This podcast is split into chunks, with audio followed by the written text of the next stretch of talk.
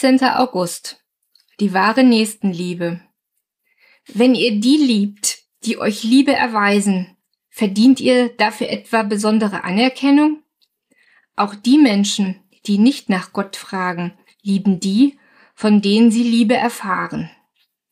Lukas 6, Vers 32. Viele Menschen haben von Nächstenliebe eine verworrene Vorstellung. Glücklicherweise wird die Agape-Liebe in der Bibel definiert. Wenn Liebe in der Bibel als Hauptwort gebraucht wird, dann bezieht sie sich auf den Charakter. Zum Beispiel Gott ist Liebe. 1. Johannes 4, Vers 8. Liebe ist geduldig. Liebe ist freundlich und so weiter. 1. Korinther 13, 4 bis 8. Liebe ist die höchste Charaktereigenschaft. Und gerade das muss doch das Ziel aller Verkündigung sein. Liebe aus einem reinen Herzen, einem guten Gewissen und einem Glauben, der frei ist von jeder Heuchelei. 1. Timotheus 1, Vers 5. Liebe ist eine Frucht des Geistes und die Eigenschaft, die einen wahren Jünger Christi kennzeichnet. 1. Korinther 13 und 1. Johannes 4 sind Texte, denen große Aufmerksamkeit geschenkt wird, weil sie die Bedeutung zeigen, die Gott den zwischenmenschlichen Beziehungen, allen voran der Familie, beimisst. Die Agape-Liebe ist nicht von der Person abhängig, die geliebt wird, sondern von derjenigen, die liebt. Vielleicht gefällt Ihnen eine Person aufgrund ihrer Ausstrahlung Nein, doch schenken Sie ihr Liebe, weil Sie sind, wer Sie sind.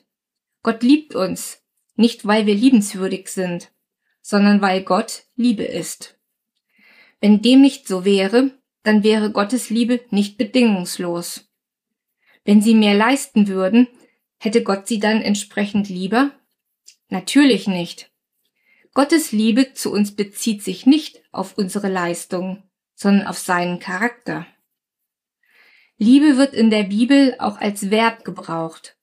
Denn Gott hat der Welt seine Liebe dadurch gezeigt, dass er seinen einzigen Sohn für sie hergab, damit jeder, der an ihn glaubt, das ewige Leben hat und nicht verloren geht. Johannes 3, Vers 16.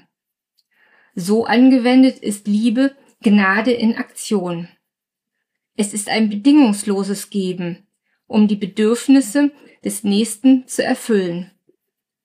Wenn Sie sagen, dass Sie eine Person nicht lieben, dann drücken Sie mehr über sich selbst aus als über die andere Person. Genau genommen sagen Sie, dass Sie noch nicht reif genug sind, bedingungslos zu lieben. Die Gnade Gottes befähigt Sie, andere so zu lieben, wie es Menschen ohne Christus nicht tun können. Gott befiehlt Ihnen nicht, Ihre Familie, ihre Nachbarn und ihre Arbeitskollegen zu mögen, denn sie können ihre Gefühle nicht einfach steuern.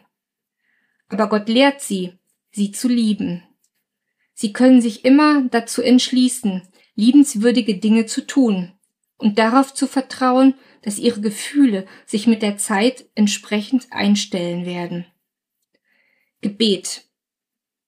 Danke, Vater, dass du mir die größte Liebe erwiesen hast, in den du Jesus gesandt hast. Lehre mich andere zu lieben, wie du mich geliebt hast.